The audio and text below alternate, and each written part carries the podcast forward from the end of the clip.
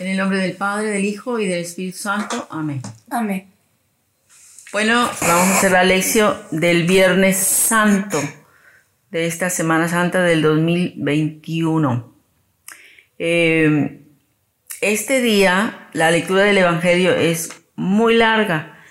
Se leen dos capítulos de la Biblia, del Evangelio de San Juan, donde nos narra la pasión y muerte de Jesús.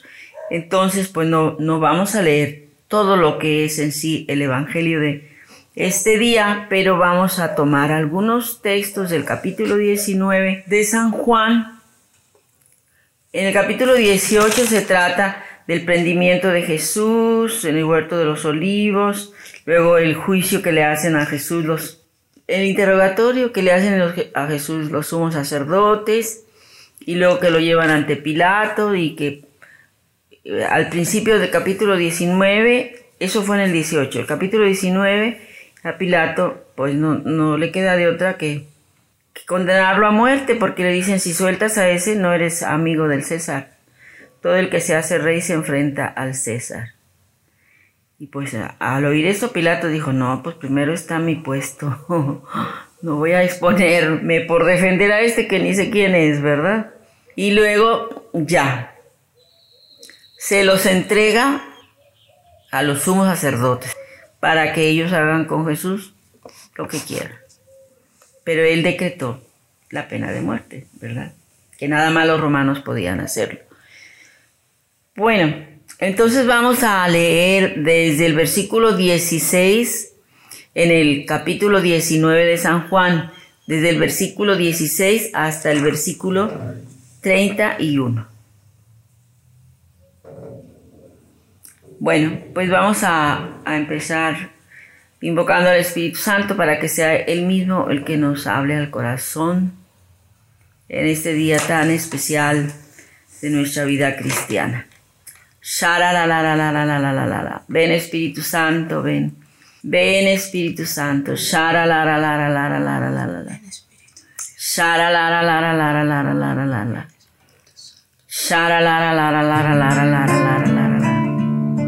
Sha la la la la la la la la la. It's me.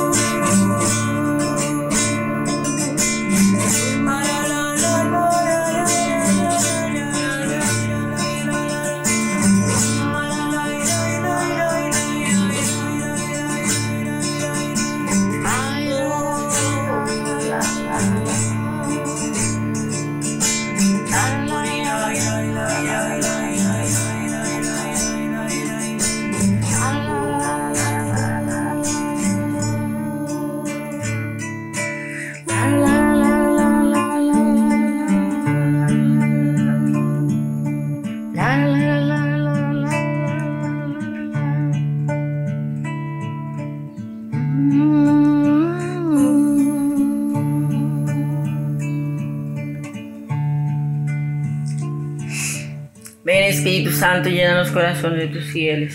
y enciende en ellos el fuego de tu amor, Envía Señor tu Espíritu y todo será creado. y se renovará la faz de la tierra. María, primera discípula de Jesús. Ruega por nosotros. María, trono de la sabiduría. Ruega por nosotros. Amén. Continuamos con el segundo paso de la lección que es leer el texto. Dice entonces en el capítulo 19, verso 16 y siguientes. Entonces Pilato se los entregó para que fuera crucificado. Tomaron pues a Jesús y él cargando con su cruz salió hacia el lugar llamado Calvario, que en hebreo se llama Gólgota. Y allí le crucificaron y con él a otros dos, uno a cada lado, y Jesús en medio. Pilato redactó también una inscripción y la puso sobre la cruz. Lo escrito era Jesús el Nazareno, el rey de los judíos. Esta inscripción la leyeron muchos judíos porque el lugar donde había sido crucificado Jesús estaba cerca de la ciudad y estaba escrita en hebreo, latín y griego. Los sumos sacerdotes de los judíos dijeron a Pilato, no escribas el rey de los judíos, sino este ha dicho yo soy rey de los judíos. Pilato respondió, lo que he escrito, lo he escrito. Los soldados después que crucificaron a Jesús tomaron sus vestidos, con los que hicieron cuatro lotes, un lote para cada soldado. La túnica era sin costura, tejida de una pieza de arriba abajo. Por eso se dijeron, no la rompamos, sino echemos a suertes a ver a quién le toca.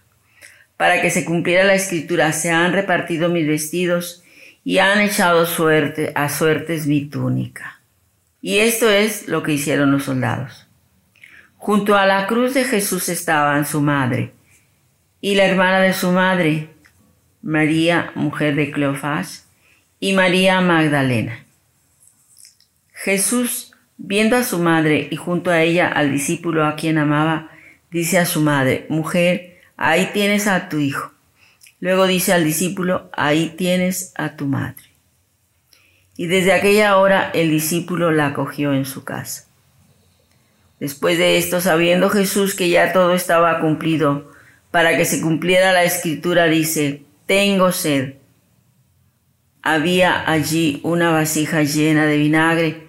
Sujetaron a una rama de hisopo una esponja empapada en vinagre y se la acercaron a la boca. Cuando tomó Jesús el vinagre dijo, todo está cumplido. E inclinando la cabeza, entregó el Espíritu. Los judíos, como era el día de la preparación para que no quedasen los cuerpos en la cruz el sábado, porque aquel sábado era muy solemne, rogaron a Pilato que les quebraran las piernas y los retiraran. Fueron pues los soldados y quebraron las piernas del primero y del otro crucificado con él. Pero al llegar a Jesús, como lo vieron ya muerto, no le quebraron las piernas, sino que uno de los soldados le atravesó el costado con una lanza y al instante salió sangre y agua. El que lo vio lo atestigua y su testimonio es válido. Y él sabe que dice la verdad para que también vosotros creáis. Y todo esto sucedió para que se cumpliera la escritura. No se le quebrará hueso alguno. Y también otra escritura dice, mirarán al que traspasaron. Palabra de Dios. Te alabamos, Señor. Vamos a darle una nueva leída al texto para ver qué dice desde el capítulo 19, desde el versículo 16 hasta el versículo 36.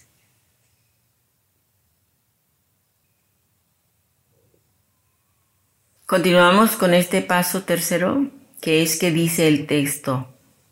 Vamos a, a comentar el texto. Trae varias pericopas, la crucifixión, el reparto de los vestidos, Jesús y su madre, la muerte de Jesús y la lanzada. Y por último viene lo de la sepultura, pero eso ya no lo leí. Bueno, pues aquí, por ser este día, el Viernes Santo, pues principalmente nos interesa contemplar a Jesús crucificado, el acto de Jesús de, de entregarse por la salvación de todos nosotros.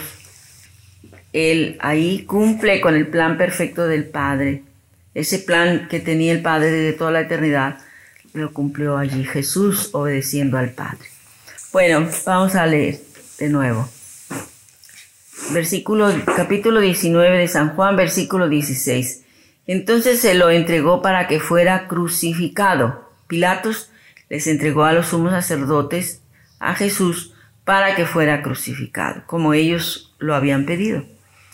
Pilato no quería, pero ya cuando lo amenazaron con apelar al César y decir que esto se andaba haciendo rey, dijo, no, no, no, no quiero problemas con mi nombramiento de procurador aquí, no, yo mejor haga lo que quiera. Y se los entregó para que fuera crucificado. Tomaron a Jesús y él cargando con su cruz salió hacia el lugar llamado Calvario, que en hebreo se llama Gólgota. En el libro del comentario del padre Carrillo Alday dice que la cruz que cargaban más bien era como un solo, un solo palo así, el travesaño de la cruz, y que generalmente el, el palo central de la cruz que va de arriba abajo, que ese ya estaba puesto allá en el lugar donde iba a ser la crucifixión. Bueno, sea como sea, él cargó con ese leño que significaba la cruz. Y dice que salió hacia el lugar llamado Calvario, que en hebreo se llama Gólgota. Pues por las referencias que hemos leído en, en otros textos, era un lugar fuera de la ciudad, fuera de, la, de las murallas de Jerusalén y en un lugar alto, un poco alto. Y que quiere decir el monte de la calavera, Calvario o Golgota. Y allí le crucificaron y con él a otros dos, uno a cada lado, y Jesús en medio. Eran dos, dos ladrones que también acostumbraban en esas fechas, así como acostumbraban castigar a uno, darle libertad a otro, como fue el caso de Barabás. Y también ahí en el paquete también iban estos dos ladrones que fueron crucificados con Jesús. Allí le crucificaron y con él a otros dos uno a cada lado y Jesús en medio. San Juan no dice nada de que eran ladrones, parece que el que dice es San Lucas. En el libro de Isaías, en el capítulo 53, viene descrita toda la pasión de Jesús y él menciona que fue llevado entre malhechores bueno, luego vamos a leer este, este, capítulo.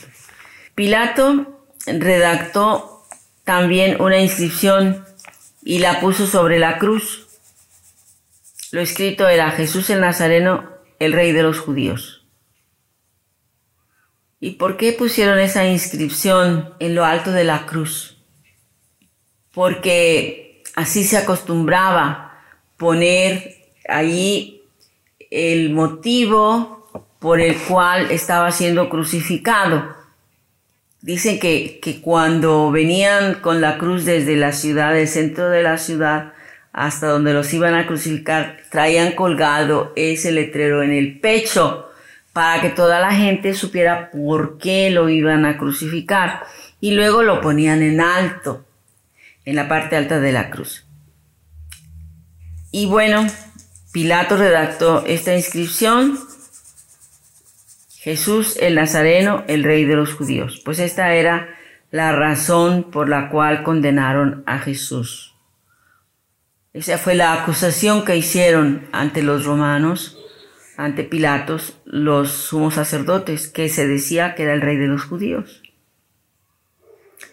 Y dice que esta inscripción la leyeron muchos judíos porque el lugar donde había sido crucificado Jesús estaba cerca de la ciudad y estaba escrita en hebreo, latín y griego. Dice el padre Carrillo Alday que tal vez este hebreo más bien era arameo, que era el idioma que se hablaba entre los judíos en la época de Jesús. El, el arameo empezaron a hablarlo cuando llegaron de la deportación, seguramente en una mezcla de hebreo con algún lenguaje que aprendieron por allá. El caso es que el arameo era el, idioma que se hablaba entre los judíos en la época de Jesús. También se hablaba el latín, pues era el idioma oficial de los romanos. Y el griego, pues era una lengua común que habían estado aprendiendo porque cuando los domina, antes de los romanos los dominaron los griegos. Total que mucha gente leyó esta, esta inscripción. Y los sumos sacerdotes de los judíos dijeron a Pilato, no escribas el rey de los judíos, sino, este ha dicho yo soy el rey de los judíos. Y Pilato respondió, lo que he escrito, escrito está. O sea, ya basta. El padre Carrillo Alday comenta que entonces Jesús murió como rey de los judíos. Fue reconocido que esa era la razón y así murió como rey de los judíos. Los soldados después que crucificaron a Jesús tomaron sus vestidos con lo que hicieron cuatro lotes, un lote para cada soldado y la túnica. La túnica era sin costura, tejida de una pieza de arriba abajo, por eso dije, se dijeron no la rompamos, sino echemos a suertes a ver a quién le toca. Para que se cumpliera la escritura, se han repartido mis vestidos y han echado a suertes mi túnica. Fíjense cómo, de qué manera tan impresionante se van cumpliendo las profecías hasta en los más mínimos detalles. En el Salmo 22, que era el salmo que estaba rezando Jesús ahí en la cruz, vienen varias referencias a este salmo. Así dice en el versículo 19, se han repartido mis vestidos y han echado a suertes mi túnica. Dice que la túnica no la quisieron eh, repartir porque era una túnica sin costura. En, un término más, más este, técnico se dice que la túnica era inconsútil. Inconsútil quiere decir sin costuras. Seguramente que esta túnica se la había hecho la Virgen, ¿verdad? Porque la túnica era una prenda de vestir muy apreciada para el judío, tejida de una pieza de arriba abajo. Por eso se dijeron, no la rompamos, sino echemos a suertes a ver a quién le toca. Y así se cumplió la escritura. Se han repartido mis vestidos y han echado a suertes mi túnica. Salmo 22, versículo 19. Y esto es lo que hicieron los soldados. Junto a la cruz de Jesús estaban su madre y la hermana de su madre, María, mujer de Cleofás, y María Magdalena. Jesús viendo a su madre y junto a ella al discípulo a quien amaba, dice a su madre, mujer, ahí tienes a tu hijo. Luego dice al discípulo, ahí tienes a tu madre. Pues este texto es, es muy fundamental en el estudio bíblico porque pues aquí vemos a Jesús que estando él crucificado se despojó de todo, nos entregó allí a su madre. En, San Juan estamos representados todos. Y Jesús le dijo primero a la Virgen Mujer, ahí tienes a tu hijo nos entrega a todos como hijos a María. Y luego le dice al discípulo, ahí tienes a tu madre. En Juan nos entrega a todos, a la Virgen como madre. Fíjense quién era Juan, el discípulo amado, el más, el, más joven, el único soltero, el que tenía un amor muy intenso por Jesús, es figura del alma consagrada, que tiene un corazón indiviso, indiviso para Jesús. Él no tenía otra preocupación más grande que amar a Jesús y servirlo, seguirlo, servirle. Estas mujeres que están con la Virgen María, pues son María, mujer de Cleofás, que era familiar de María, de la Virgen María, y María Magdalena, que era una de las tantas primeras discípulas de Jesús que habían sido liberadas por Jesús. En el, capítulo 8 de San Juan allí se menciona esto de quién era María Magdalena. Pues ellas ya sabemos que venían desde Galilea. Estas mujeres venían desde Galilea y no nada más estas, muchas más mujeres que eran discípulas de Jesús venían desde Galilea. Cuando hizo Jesús toda esa caminata hasta llegar a Jerusalén, pues porque ya ya les había dicho que era su destino final y todas estas mujeres acompañaron a la Virgen María y a Jesús. Bueno, pues como les digo, ahí contemplamos a Jesús entregándonos a su madre, su mayor tesoro aquí en la tierra. Y también tenemos pues a San Juan acogiendo a la Virgen María. Y desde aquella hora el discípulo la acogió en su casa. Pues eso es lo que debemos hacer nosotros. Abrirle nuestro corazón a la Virgen María, nuestra Madre, y tener una relación personal profunda con ella. Amarla, honrarla, bendecirla, acogernos a ella en las necesidades. Cualquier cosa que le pidamos a la Virgen, nos lo va a conceder Jesús. ¿Por qué no le puede decir que no a su mamá? Bueno, la siguiente pericopa ya habla de la muerte de Jesús. Ya vemos que antes de morir nos entregó a su madre. Dice, después de esto, sabiendo Jesús que ya todo estaba cumplido, para que se cumpliera la escritura, dice, tengo sed. Había allí una vasija llena de vinagre. Sujetaron a una rama de hisopo. Eh, hisopo es una, una planta una esponja empapada en vinagre y se la acercaron a la boca. Cuando tomó Jesús el vinagre dijo, todo está cumplido. Si leemos la pasión y muerte de Jesús en los cuatro evangelios, vamos a encontrar siete palabras que dijo Jesús en, en la cruz. San Juan tiene aquí nada más estas dos. Tengo sed y todo está cumplido. Qué impresionante, este todo está cumplido. Dice al pie de página, la obra del Padre tal como estaba anunciada por la Escritura, la salvación del mundo por el sacrificio de Cristo. Juan no refiere el grito de abandono que, mencionan Mateo y Marcos. Dios mío, Dios mío, ¿por qué me has abandonado? Solo ha querido retener la serena majestad de esta muerte. Bueno, cada uno de los, de los evangelistas nos dan diferentes palabras, pero en, en sí el total son siete.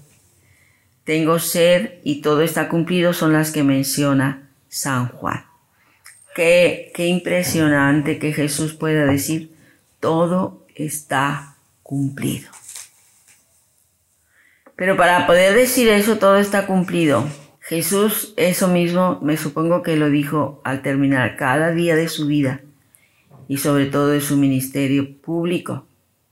Cada día, Padre, todo está cumplido. Padre, todo lo que me encomendaste hacer este día, ya lo realicé. Padre, Jesús estuvo siempre, en todo momento de su vida, atento a la voluntad del Padre y haciendo la voluntad del Padre.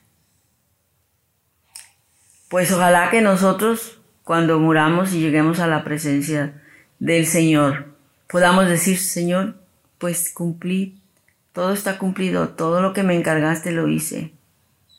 No, no vaya a ser que Jesús nos diga, oye, anduviste haciendo muchas cosas en mi obra, pero ninguna de esas cosas era lo que yo tenía planeado para ti. Qué terrible. Qué terrible. Por eso hay que descubrir siempre la voluntad perfecta de Dios y vivir en su voluntad. Para que podamos decir el día que nos llame el Señor, Señor, todo está cumplido. Y también para que no vayamos a recibir esa decepción. Como, como dice en el Sermón de la Montaña al final, no todo el que me dice Señor, Señor se salvará, sino el que cumpla la voluntad de mi Padre. Bueno, por último viene la lanzada. Los judíos, como era el día de la preparación para que no quedasen los cuerpos en la cruz el sábado, porque aquel sábado era muy solemne, o sea, Jesús murió un viernes, pero el sábado, la, liturgia judía y la liturgia cristiana, el día empieza desde las seis de la tarde del día anterior. Entonces era viernes, pero a partir de las seis de la tarde ya era el sábado, o sea, ya era el día siguiente. Y el sábado ese era el sábado de la Pascua, el gran día, el más solemne de todo el año. Entonces, no podían hacer ningún, si ningún sábado podían hacer ningún trabajo que no estuviera permitido por la ley, pues ese día menos, además porque tenían que dedicarse a preparar, a preparar todo para la celebración de, de la Pascua. Entonces, para que no quedasen los cuerpos en la cruz el sábado, porque aquel sábado era muy solemne, rogaron a Pilatos que les quebraran las piernas y los retiraran. No se podían quedar ahí colgados el viernes después de las seis de la tarde tenían que bajarlos antes de las seis de la tarde. Y bueno, pues eso hicieron. Fueron pues los soldados y quebraron las piernas del primero y del otro crucificado con él. Los encontraron vivos y por eso les quebraron las piernas para que murieran. Pero al llegar a Jesús, como lo vieron ya muerto, no le quebraron las piernas sino que uno de los soldados le atravesó el costado con una lanza y al instante salió sangre y agua. Pues ahí vemos a Jesús, primero nos entrega, en la cruz entrega a su madre y luego muere y luego todavía regala hasta la última gota de su sangre y de agua que había en su cuerpo. Y el que lo vio lo atestigua y su testimonio es válido, y él sabe que dice la verdad, para que también vosotros creáis. ¿Quién es ese? Pues San Juan, el que lo está escribiendo. Él lo vio, él estaba allí al pie de la cruz. Y luego dice el texto, y todo esto sucedió para que se cumpliera la escritura. No se le quebrará hueso alguno Dice en, el Éxodo 12:46 cuando habla del Cordero Pascual que no se le debe de quebrar ningún, ningún hueso. Allá cuando Yahvé les mandó que hicieran la primera Pascua, les dio estas normas.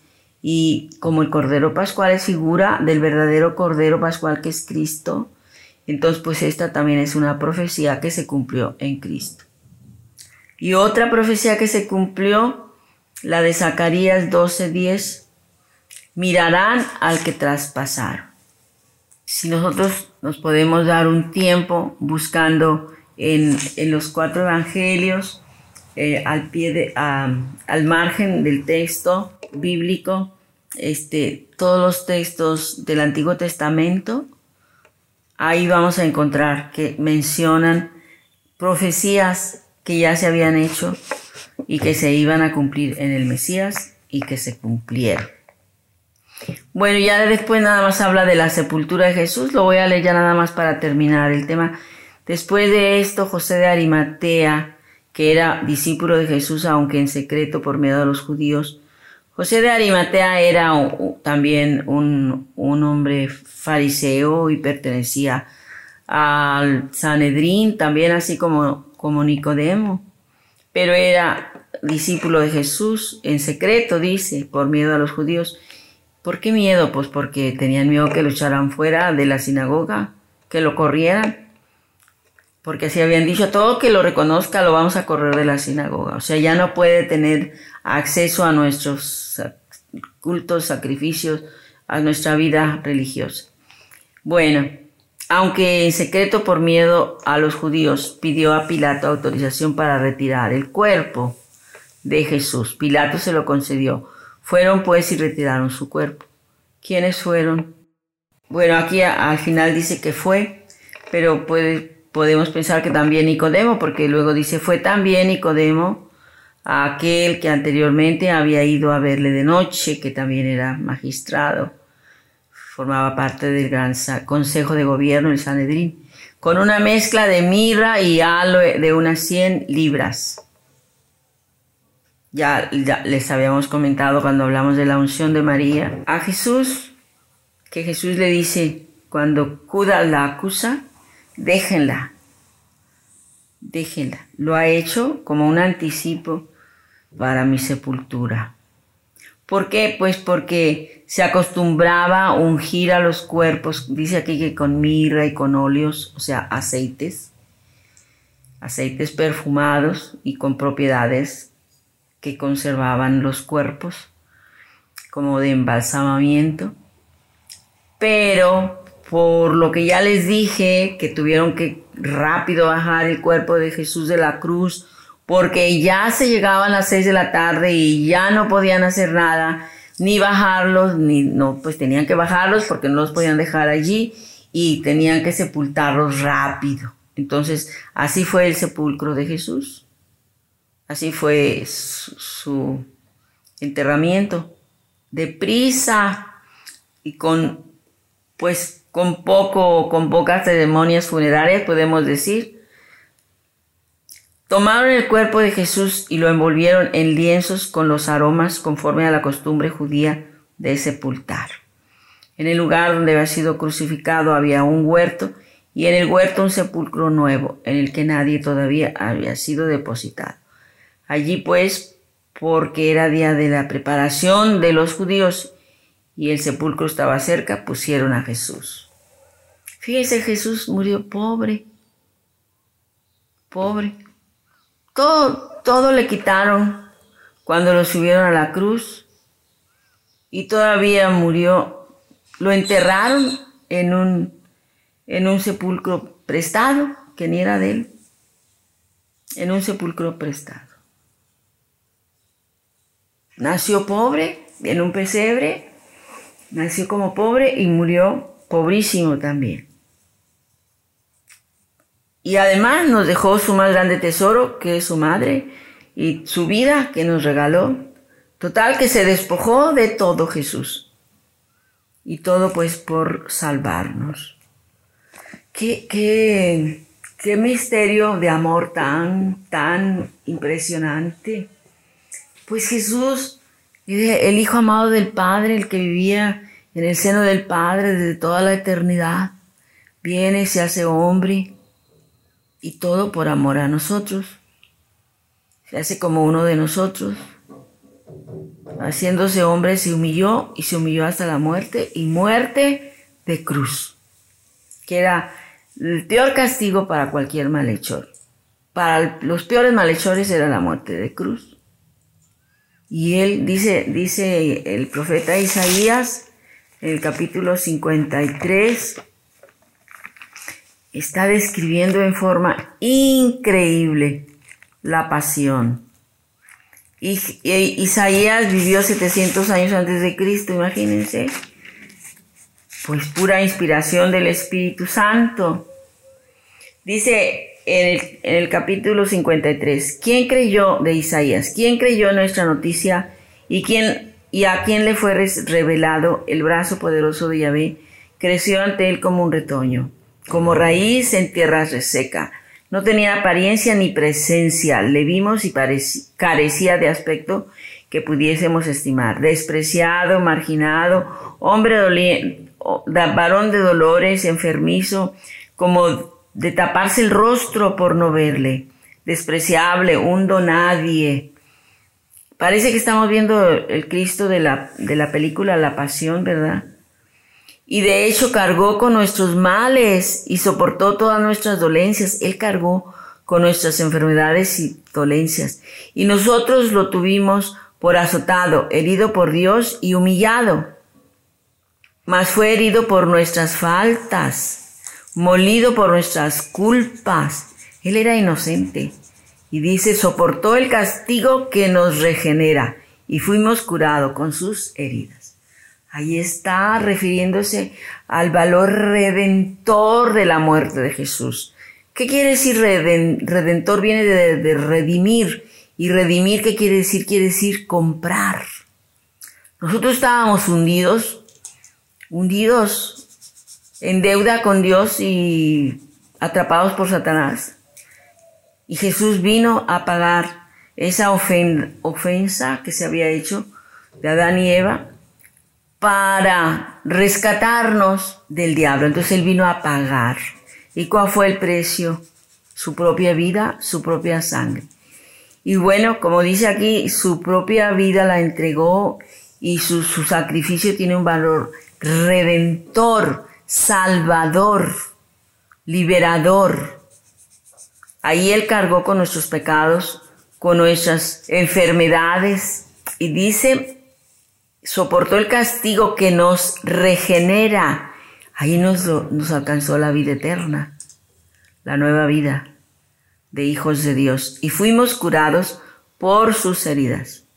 Fuimos curados por sus heridas. Está en pasado, no en futuro. No seremos curados por sus heridas. Ya fuimos curados.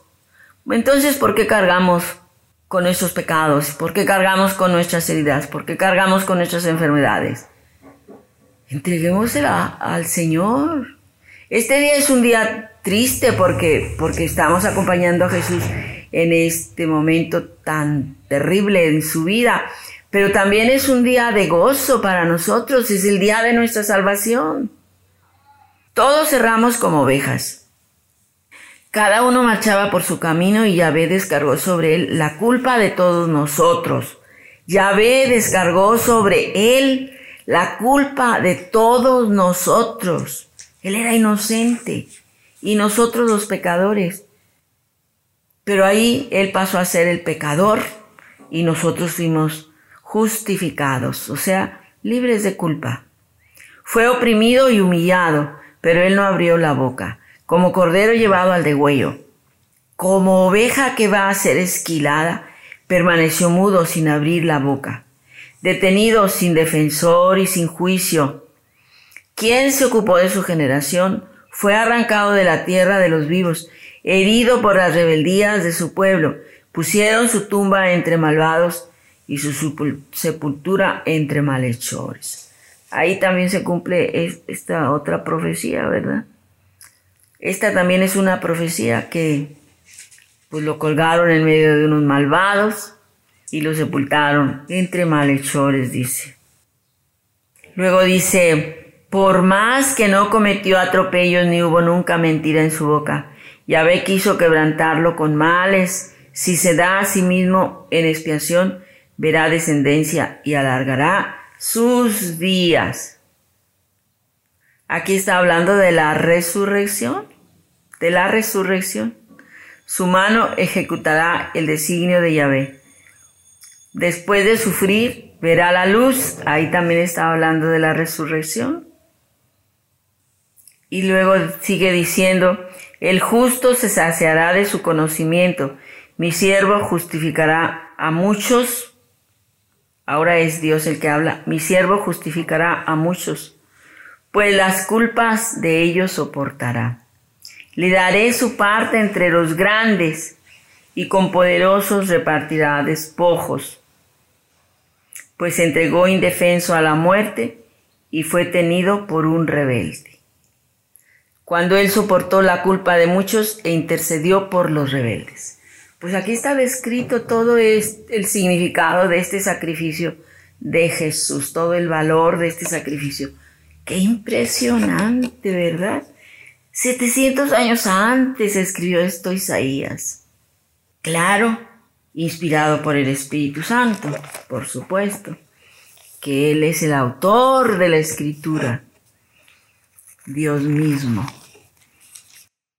Bueno, pues vamos a terminar aquí el comentario y vamos a darle la tercera leída al texto. Pueden escoger alguna pericopa que les llame la atención para profundizar más en ella y meditar, escuchar más el mensaje que el Señor tiene para nosotros este día. Continuamos con el cuarto paso de la lección que es ¿Qué me dice? ¿Qué fue lo que me llamó la atención? ¿Qué fue lo que tocó mi corazón? ¿En qué estuve meditando? ¿En qué estuve, qué estuve contemplando? ¿Qué me, qué me dijo el Señor? Bueno, pues aquí lo más importante de todos estos textos a contemplar pues es a Jesús crucificado, a Jesús crucificado, a Jesús en la cruz. Los grandes santos dicen que ahí es donde está el secreto de nuestra santificación, contemplar a Jesús crucificado. Contemplar a Jesús crucificado. Muchos santos han dicho que ahí es donde han aprendido más, más que en muchos libros de teología sobre el mensaje de Jesús. Bueno, pues vamos a terminar haciendo una oración y haciendo oración los cantos también que vamos a cantar, que nos ayuden a penetrar en este momento profundo en la vida de Jesús, trascendente, único, que es su muerte en la cruz.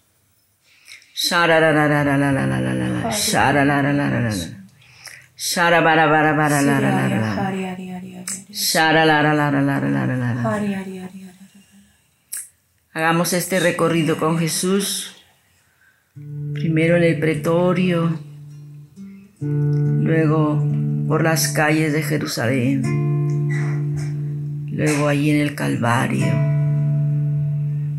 mientras cantamos, mientras oramos.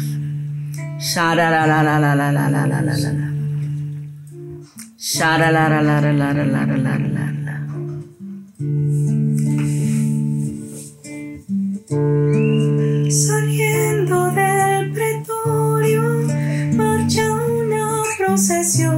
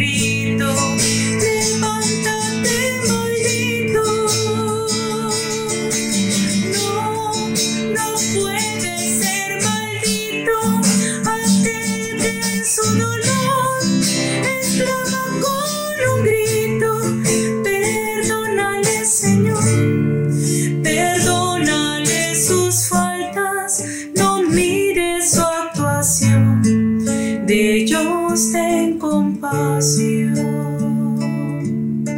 Sé, sé tengo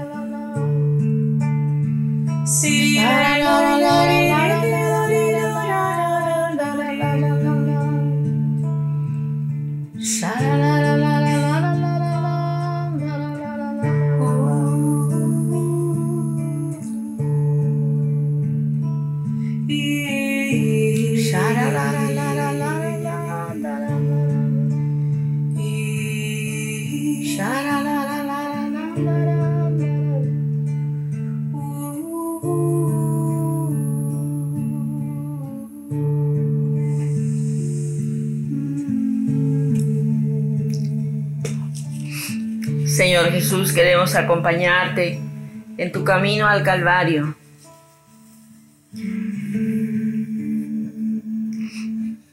No podemos, no podemos ayudarte con la cruz como te ayudó Nicodemo. Pero porque somos demasiado débiles para soportar el dolor. Pero sí, Señor, queremos amarte. Sabemos que amándote, amándote te estamos, te estamos ayudando, te estamos apoyando, te estamos fortaleciendo en tu dolor.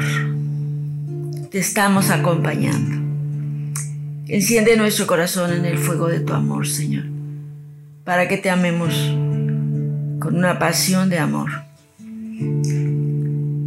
para que así podamos aliviar el dolor de tu corazón, que fue más fuerte en el proceso de la pasión y la cruz. Fue más fuerte ese dolor que el del cuerpo. Danos tu Santo Espíritu, Señor, para profundizar en este misterio de la salvación.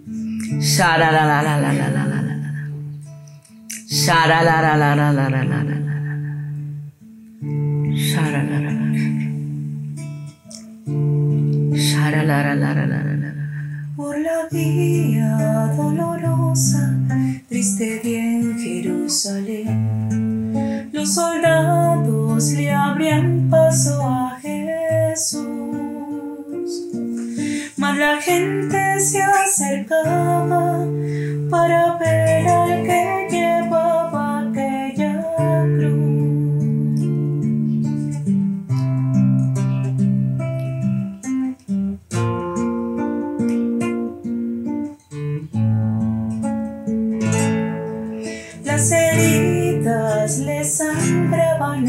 espalda del Señor.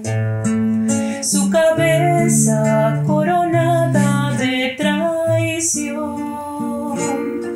Y cada paso iba escuchando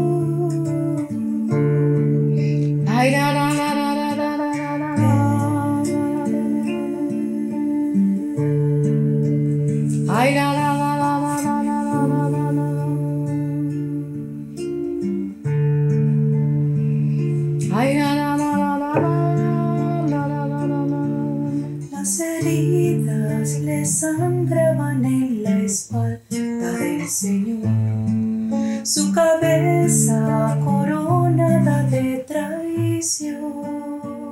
Y cada paso iba escuchando la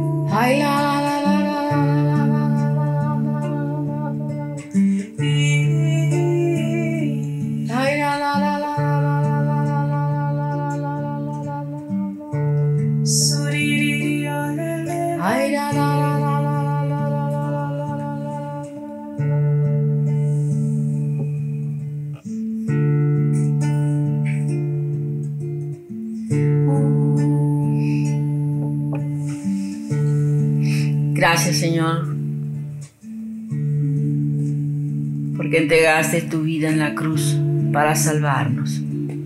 Gracias, Señor. Enséñanos a entregarnos a ti plenamente, así como tú te entregaste a nosotros. Gracias, Señor, porque nos has librado de la opresión de Satanás, del pecado, de la muerte, del infierno. Gracias porque nos diste vida eterna en el Calvario. Gracias, Señor. Gracias, Señor, porque estableciste el reino de los cielos aquí en la tierra. Gracias porque abriste las puertas del cielo. Y desde entonces todos tenemos libre acceso a la presencia del Padre en ti. Gracias Jesús. Gracias por tu muerte redentora. Gracias porque con tu sangre pagaste nuestra deuda. Te pertenecemos, Señor, porque nos has comprado.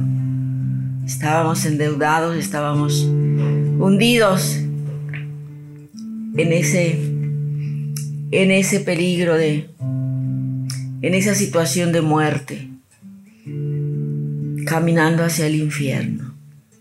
Así estábamos todos los seres humanos. Pero tú viniste y nos salvaste. Tú viniste y nos rescataste. Gracias. Te pertenezco, Señor, te pertenezco. Me has comprado con tu sangre preciosa.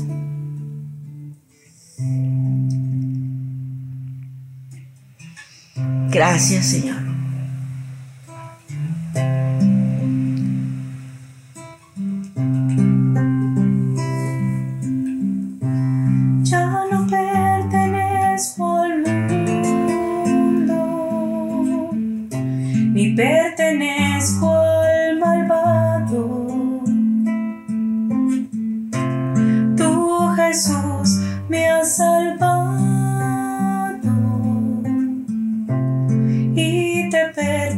Pertenezco a ti. Pagaste con tu sangre preciosa,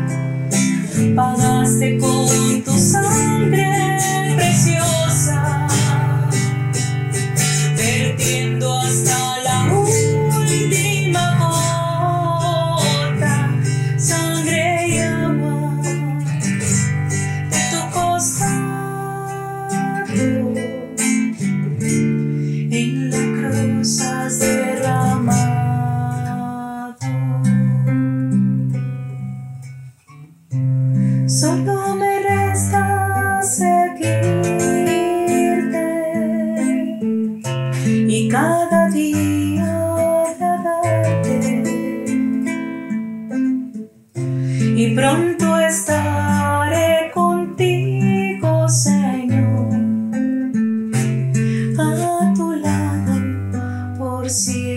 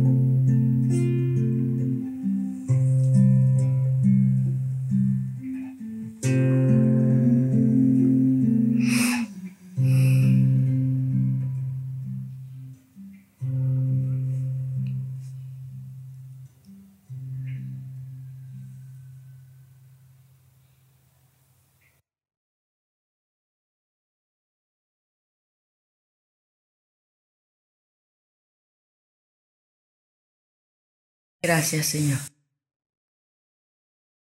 Gloria al Padre, gloria al Hijo y gloria al Espíritu Santo. como era en el principio, ahora y siempre, por los siglos de los siglos. Amén. Hasta mañana, que Dios los bendiga.